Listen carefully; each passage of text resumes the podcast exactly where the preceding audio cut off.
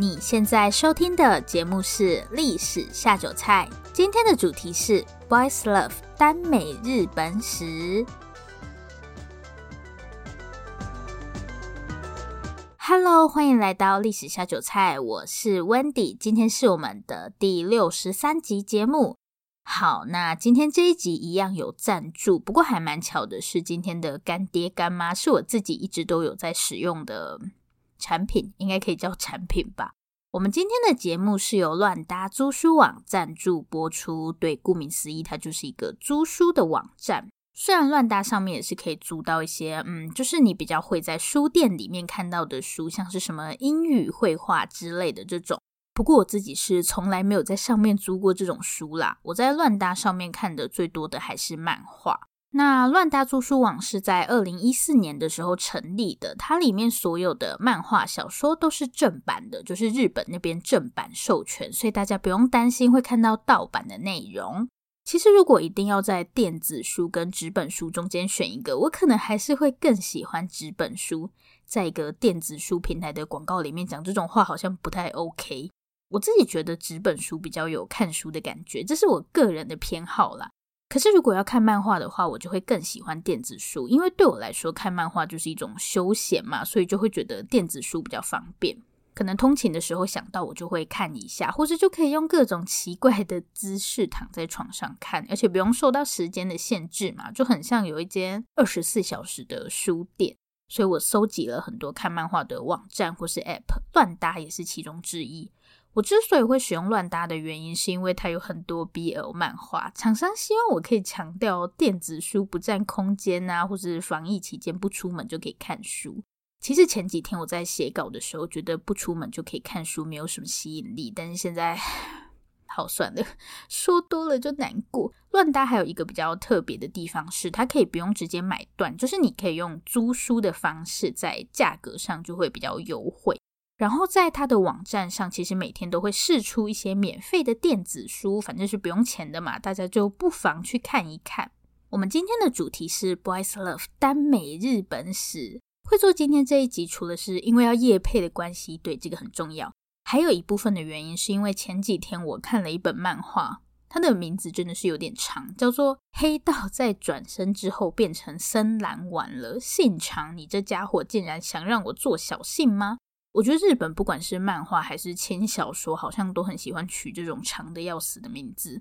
它的剧情我觉得嗯蛮老套的，但我就是喜欢这种老套的剧情。故事的主角本来是一个黑道，结果因为被暗算的关系，他就死翘翘了。醒来之后呢，主角就发现自己穿越了，非常莫名其妙。好啦，这种穿越故事大部分都很莫名其妙，而且主角不止穿越了，还变成日本战国时期的武将森兰丸。然后故事的另外一个主角就是大名鼎鼎的织田信长。OK，织田信长的故事我看了很多次，森兰丸也还算熟悉。但他们两个之间是有恋爱关系的吗？我自己也不知道，我为什么要这么纠结漫画里面的剧情。可是不弄清楚他们两个人之间的关系，感觉就很不爽。所以我就快速的查了一下资料，结果就发现日本不愧是 BL 的发源地。在日本过去的历史上，这种同性爱，尤其是男性之间的恋爱关系就，嗯，真的是有蛮多故事可以跟大家分享的，所以就干脆直接做成一集。好，那如果大家想看漫画的话，我会把乱搭租书网的连接放在我们这一集的说明栏，大家再自己去探索一下，说不定会打开什么新世界的大门。如果你犹豫不知道要买哪一本的话，其实它每一本书底下都会有大家的评论。那大家也不要忘了到 Apple Podcast 帮我们打新评分加留言，是可以趁机这样打自己的广告吗？好，那我们就马上开始今天的节目。其实我们节目不是第一次做这种同性爱、同性恋的主题，第三十集的时候有做过耽美中国史吗？我觉得我真的应该找个时间来研究女性之间的同性爱，只讲男性好像就不够完整。好，把它记起来。为了做今天这一集，我又重新回去看了一次第三十集的内容，然后我就发现我之前的理解好像不是那么的正确。虽然我也不敢保证我现在的理解就是正确的，但我有一些新的想法。在第三十集的时候，我们有讲到明代，就是在明代文人之间非常流行男妓。那些士大夫可能就会带着一些年纪比较小，然后长得非常漂亮的男性出现在各种社交场合。我知道，对于同性恋到底是先天的还是后天养成，一直都有相关的讨论。我自己是比较认同同性恋是先天的这个观点。但如果是这样的话，我就不能理解为什么在某些时代，同性之间的恋爱关系或是性行为，它就会特别发达。感觉好像变成一种流行，这有点奇怪。因为如果同性恋是天生的，那他就不应该在某些时代人数会特别多吧？也有一种可能是这些时代对同性之间的恋爱关系是比较宽容的。可是我目前实在是看不出这种现象，因为以中国来说，并没有哪个时代对同性恋特别严格，至少在近代以前看不出有什么明显的区别。所以我就重新去思考了一下这个问题。我发现一件事情是，比方说我会看 BL 漫画嘛，或是像我很喜欢日本的宝冢歌剧团，他们的团员都是女性，男性角色也都是由女性来扮演。我会看 BL 漫画，也会觉得宝冢的某个演员很帅，但是我并不会因此觉得自己是同性恋。我在喜欢某个宝冢演员的时候，其实我很清楚她是女性，就是喜欢归喜欢，她并不会改变我本来的性倾向。这些东西对我来说，可能更像是一种娱乐。如果从这个角度去理解的话，好像在某些特定的时代会特别流行同性之间的情爱，可能就没有那么奇怪。我觉得，与其说它是恋爱关系或是真爱，明代文人招男妓这件事情，也许会更像是一种娱乐吧。所以，我觉得把这种行为跟同性恋画上等号，感觉不是那么的正确。我觉得我们好像需要先厘清这两件事情的不同。一开始就讲了一个有点复杂又枯燥的东西，但我觉得还是应该把这两件事情分开。当然，我想它一定还是会有互相重叠的部分。不过，我还是不希望让大家觉得说，好像会从事这些行为的人，他就一定是同性恋，或是只有同性恋才会去做这样子的活动。嗯，好，这大概就是我重新思考后的一些新想法。我觉得以同性恋或是同性间的情爱这件事情来看的话，怎么说呢？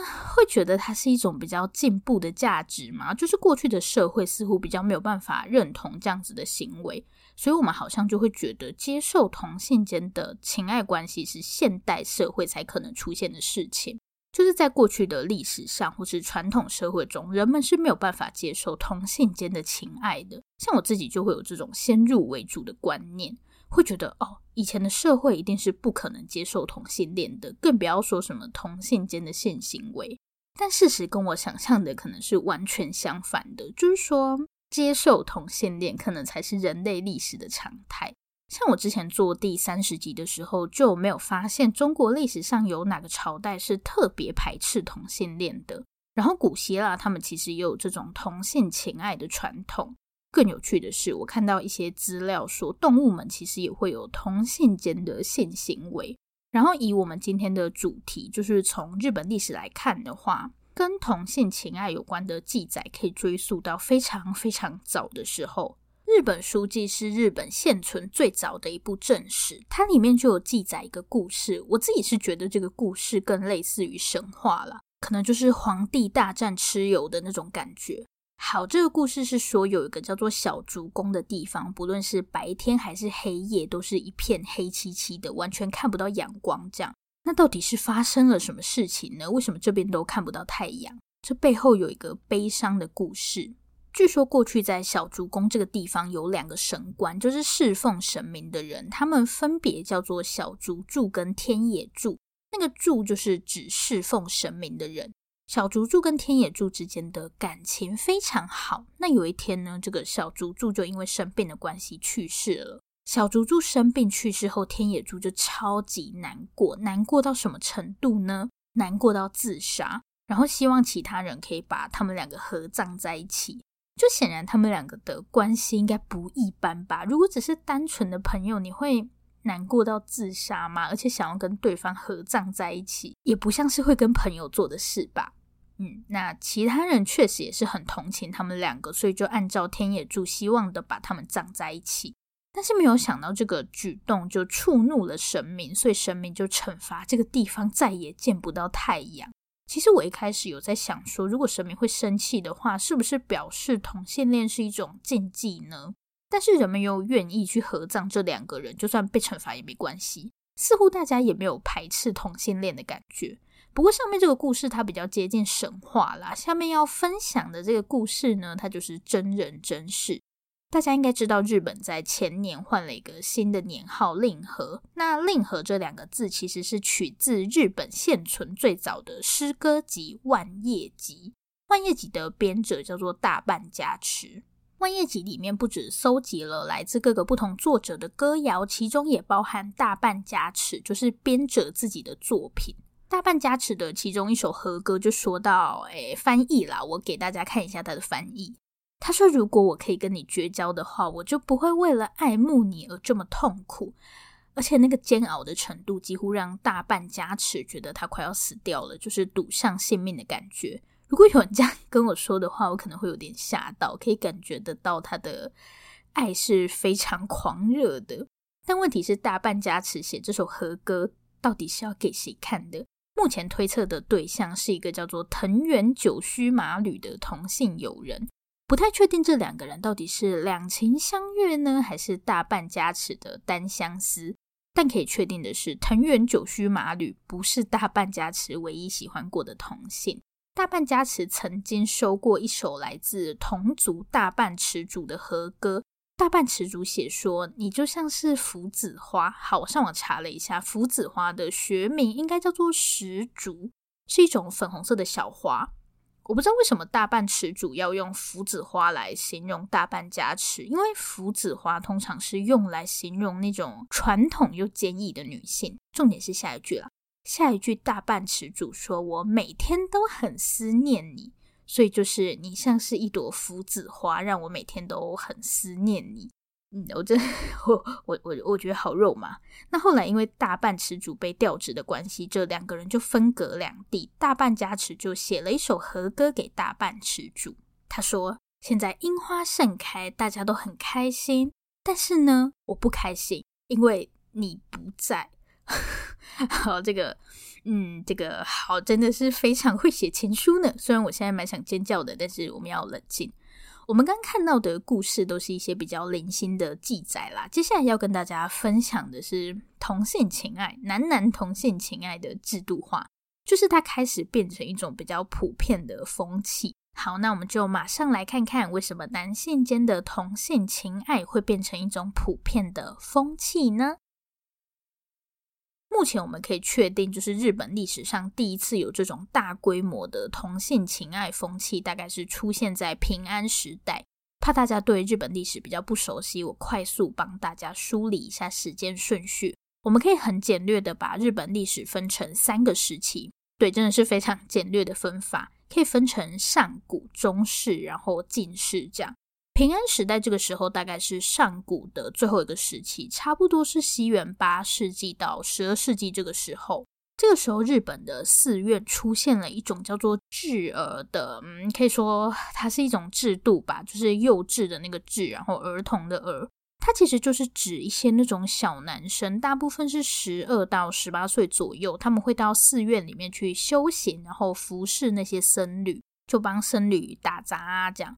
因为寺院毕竟是一个禁止女性出入的地方，但是僧侣们还是会有生理需求嘛，所以这些僧侣就很容易跟所谓的智儿发生性关系。渐渐的，这就变成一种很平常的事情。然后这些少年甚至还会打扮成女性的样子。我觉得像智儿这样的制度，它跟同性恋就比较没有关系。与其说当时这些僧侣特别喜欢同性情爱，倒不如说这种行为更像是一种替代。就是因为没有女性，所以只好透过同性间的性行为来解决生理问题。其实智儿跟明代文人招男妓就还蛮像的。本来这些士大夫是有官妓可以召的嘛，但是官妓被废除之后，他们还是需要在饭局上有一个伴，所以智儿跟男妓可能更像是因为没有女性而出现的一种替代品。在外形上，你就会觉得，诶，他们好像都会尽可能的让自己看起来像一个女性。那在日本历史上呢，还有另外一个制度跟稚儿也非常的像，就是日本战国时期的小姓。一提到日本历史，很多人第一个会想到的应该就是战国时代吧，包括我自己也是。我不知道这是出自于大家对英雄的崇拜吗？就是历史上那些很会打仗的人，感觉总是会被人们歌颂。那这种战国时期乱世，就会有各式各样的战役武将，所以直到今天，这段历史都还是不断的被人们提及。不管是电影、电视剧，还是游戏，甚至连 BL 漫画都没有放过他们。大家应该还记得，我就是看了 BL 漫画才做了今天这一集。若织田现场地下有知。不知道他会怎么想诶，可能会觉得 我们这些人都有病吧，也不一定，搞不好以他的个性会觉得，诶，果然老子就是这么受欢迎。其实小姓的出现跟智儿还蛮类似的，小就是大小的小，姓名的姓，小姓。他们的工作就是跟在主君身边打理一些杂事，有点像秘书的感觉吧。其实我觉得小姓蛮厉害的，可以文也可以武。平常他们就是担任主君的秘书嘛，但是需要战斗的时候，他们也可以摇身一变成为主君的护卫啊、保镖，优秀人才。除了上面提到的这些，小信还有一个可能会让大家比较意外的工作，就是解决主君的生理需求。因为在战场上，你几乎不太可能有女性在身边嘛，而且当时认为过度沉迷女色是一种软弱的象征。好吧，既然女色不行，那山不转路转，我们就改成追求男色。只是说会有这样的情况啦，也不是所有的小信都一定要跟主君发生关系。好，那我们就赶快来解决我心中的疑惑。故事的第一位主角叫做织田信长。织田信长是日本战国时期的武将，而且他一度几乎可以说是日本权力最大的人。其实我刚想了一下，织田信长他到底做了哪些事情？统一日本。统一日本的是丰臣秀吉，结束日本战国时代。好，这个比较有争议，有人觉得是丰臣秀吉，也有人觉得是德川家康。但总之就不是织田信长。我觉得织田信长的人生中，你看他前面打了这么多年的仗，好不容易要收成，要得到这个天下的时候，他居然因为部下叛变而死在本能寺里面。我小时候读到这段历史的时候，就觉得搞什么？结局怎么会是这样呢？织田信长不是很厉害吗？怎么就这样死了？好像有点入戏太深。虽然历史没有如果啦，但我觉得你很难不去想象说，如果他今天没有死，他会不会是那个统一日本的人？或是他是不是就可以得到天下了？总之，我觉得织田信长就是一个令人惋惜的角色吧。好，然后另外一个主角就是织田信长的小信森兰丸。其实森兰丸的本名叫做森长定，兰丸是织田信长取的名字。大家不要急着想说啊，好浪漫，因为这个名字其实蛮多人用过的。大概就是织田信长习惯叫自己的小信蓝丸。森蓝丸的父亲本身就是织田信长的家臣。其实小信这个工作也不是随随便便的人就可以去当的，你不只要处理政事，还要可以上战场。对于当时的这些武将们来说，小信其实有点像是他们的升迁管道吧。就是你今天去服侍一些有名望的主君，将来你可能就可以获得重用，所以主君们也不会去找一些拐瓜裂枣来当自己的小信。可以获得宠爱的小信，一定都是非常优秀的人。我们的森兰丸弟弟就是织田信长众多小信里面最优秀的那一个。森兰丸现在常常被描述成是美少年，就是长得非常漂亮。可是，在历史上从来没有过类似的记载。我在想说，是不是因为大家觉得织田信长好像特别喜欢森兰丸，就觉得织田信长对他的喜欢可能来自于他长得很好看。虽然乍看之下，智儿跟小信这两个制度还蛮相似的，但他们有一个很关键的区别是，通常会去担任智儿的人，可能是家境比较不好的。就担任智儿对他们来说，真的就是有点像是被卖到寺院里面去这样，所以他们主要的工作还是在解决僧侣的性需求。那很自然就会要求你要长得好看一点嘛。不过小信就有点不太一样，因为小信存在的目的还是为了要选出可以用的人才，要找到一个可以帮忙处理政事又非常会打仗，还有长得好看的人。如果大家身边有这种，你可以介绍给我认识吗？森兰丸真的不是因为长得好看才被喜欢，人家真的是凭着自己的才能啦。虽然我不知道森兰丸跟织田信长有没有发生过关系，但显然他们两个之间应该是不存在恋爱关系啦。所以漫画里面的情节就是纯属虚构。不过也不是不能理解，说这两个人为什么会传出绯闻，因为在本能寺之变，就是织田信长被部下背叛围困在本能寺的时候。陪伴在织田信长身边的就是森兰丸，然后两个人也双双死在了这场动乱中。虽然织田信长跟森兰丸可能不是我们想象的那种关系，但有一个人很有可能真的有跟织田信长过夜。这个人就是另一个战国武将前田利家。前田利家在小时候其实也当过织田信长的小姓。根据史料记载，前田利家确实是有睡在信长的身边。但至于到底是盖棉被纯聊天呢，还是这两个人确实是有发生点什么，我们就不得而知了。到目前为止，我觉得他们表达的方式都比较隐晦，也是啦，谁会把这种事情大剌剌的写下来？其实有一些春宫画了，但是我又不能给大家看，哎，好可惜。好，不过下一个部分我在想，我们到底是要把这个尺度开到多大？下一个部分真的很精彩，因为资料蛮详细的，我也不知道大家这么认真记这些东西是要干嘛。好啦，如果你是未成年或是比较介意听到关于性的描述，我们就在这边打住。我说真的哦，大家考虑好再继续往下听。终于来到了我觉得最有趣的时代，就是江户时代。没错，就是德川家康建立的那个江户时代。我觉得江户时代有一个很明显的特色，是它的庶民文化更发达，所以就会出现各式各样的娱乐。大家应该都有听过日本的歌舞伎，现在的歌舞伎可以说是日本传统文化的代表之一。不过早期的歌舞伎其实常常会跟这种八大行业嘛扯上关系。据说歌舞伎是出现在大概战国时代的晚期，差不多是十七世纪初年那个时候，有一个叫做出云阿国的女性，她就会穿着一些比较夸张或是奇怪的衣服表演舞蹈。不过奇装异服其实是当时的流行啦。以男性来说的话，当时的男性一般还是会穿一些，比方说深蓝色啊、浅黄色，就是比较没有那么鲜艳的颜色。可是有些人就会刻意去穿很亮的颜色，或是把发髻竖得很高啊，用很大支的烟管，反正就是把自己打扮得很华丽。那有些游女就是妓女，她们看到出云阿果这样做，就开始争相模仿。不过他们跳的舞蹈就是比较性感，比较煽情啦。因为他们的重点不是跳舞嘛，跳舞不过是他们揽客的一种手段。那在同一时间也开始出现一种叫做弱众歌舞伎的娱乐。刚刚游女们跳的那种一般被叫做女歌舞伎。弱众这边他想要表达的意思，其实就是比较年轻的男性。不过不是所有年轻男性都会被叫做弱众，弱众指的是在男男情爱关系里面的年轻男性。所以，弱众歌舞伎就是一群年轻男性的表演，他们的年龄大多介于十二到二十岁，反正不会超过二十岁啦。弱众歌舞伎跟女歌舞伎一样，其实表演都只是一个噱头，重点是舞台下发生的事情。这些弱众歌舞伎的演员基本上都是有副业的，就是他们都会跟客人进行性交易。问题是，这就导致这些演员常常会卷入一些桃色纠纷，所以在西元一六五二年的时候，幕府就禁止了弱众歌舞伎的演出。女歌舞伎在更早之前就已经被禁止了。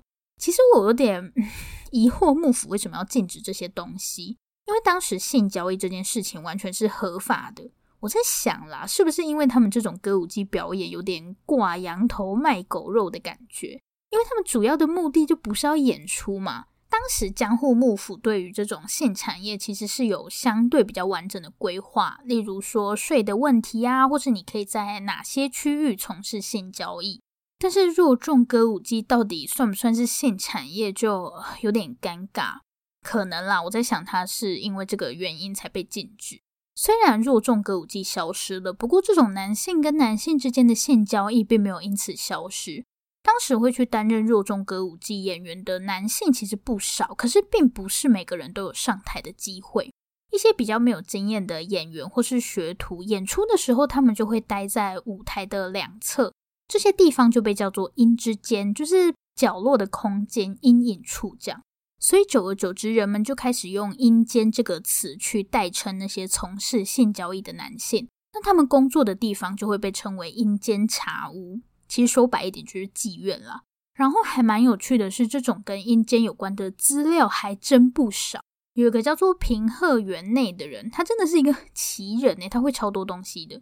他年轻的时候曾经到长崎那一带去游历，因为日本锁国之后，长崎就是唯一的对外港口嘛。那个时候日本只接受跟中国还有荷兰做生意，所以长崎这边就聚集了一堆外国人。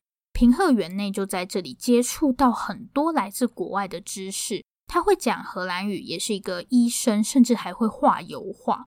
然后他也喜欢研究发明各种奇怪的东西，比方说他对电力就非常的有兴趣。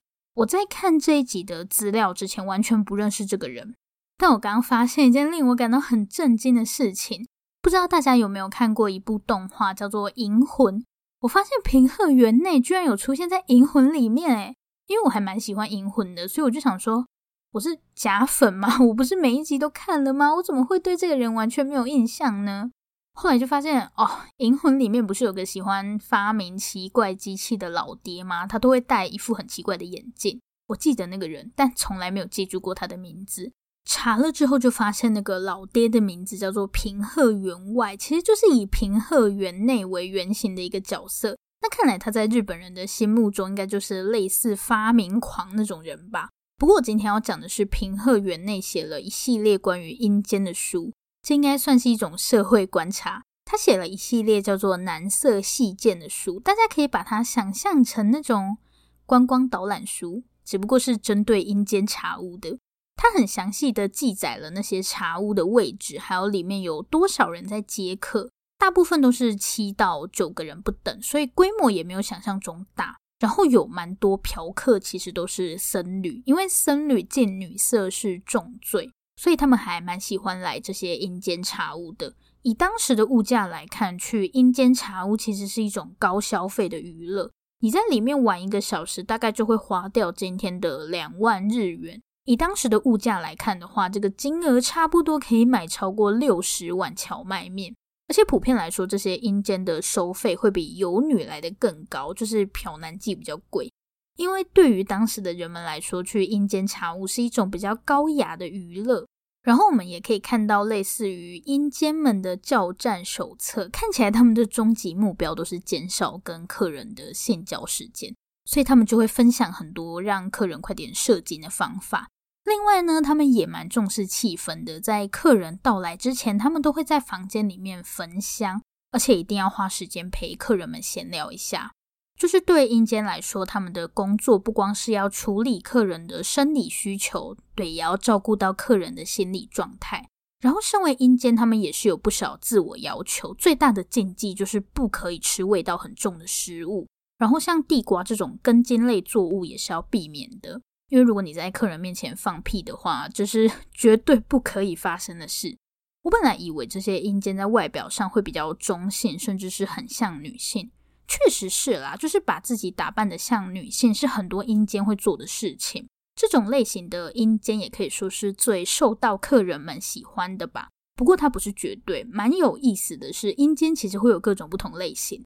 如果你不喜欢太阴柔的话，不同的茶屋会有他们自己的卖点，他们就会在茶屋门口挂一个灯笼，然后上面会写我们这间店的特色，比方说腰特别细呀，或是肤色是偏黑还是偏白。所以你进去之前就可以先参考一下，嗯，也也也蛮好的。那他们除了会固定在茶屋里面接客外，有些人也会轮流去不同的城市工作。不过这个行业还是集中在大城市啦，最多的一定是江户嘛。接下来就是京都啊、大阪。而且比较有趣的是，江户都是客人到茶屋里面来嘛，但是京都跟大阪他们比较喜欢那种就是 到府服务，所以阴间会自己亲自上门这样。那有时候他们也会到寺院里面去服务，就可以看得出来，这真的是一个发展的非常成熟的行业。可是这些阴间们的职业生涯其实非常短，他们大概十四岁就可以开始接客，那十六、十七岁算是这个职业的巅峰期。过了二十岁，其实你就不太能继续在这一行待下去。有蛮多人就会转换跑道去服务女性顾客，不过有一些阴间他们走的就是熟男路线啦。江户时代的这种男色风气，在十八世纪中期的时候是最兴盛的。可以很明显看到，日本在历史上的大多数时间对同性情爱都是宽容的。不过到了明治时代以后，这样的价值观就开始快速转变。在十九世纪后期，男性间的性行为甚至还被视为是犯罪。最主要的原因，就是因为日本这个时候开始全面西化。但以西方基督教社会来说他们并不支持同性间的性行为所以受到西方社会的影响日本对于同性情爱的看法也开始出现转变。那以上就是今天想要跟大家分享的内容。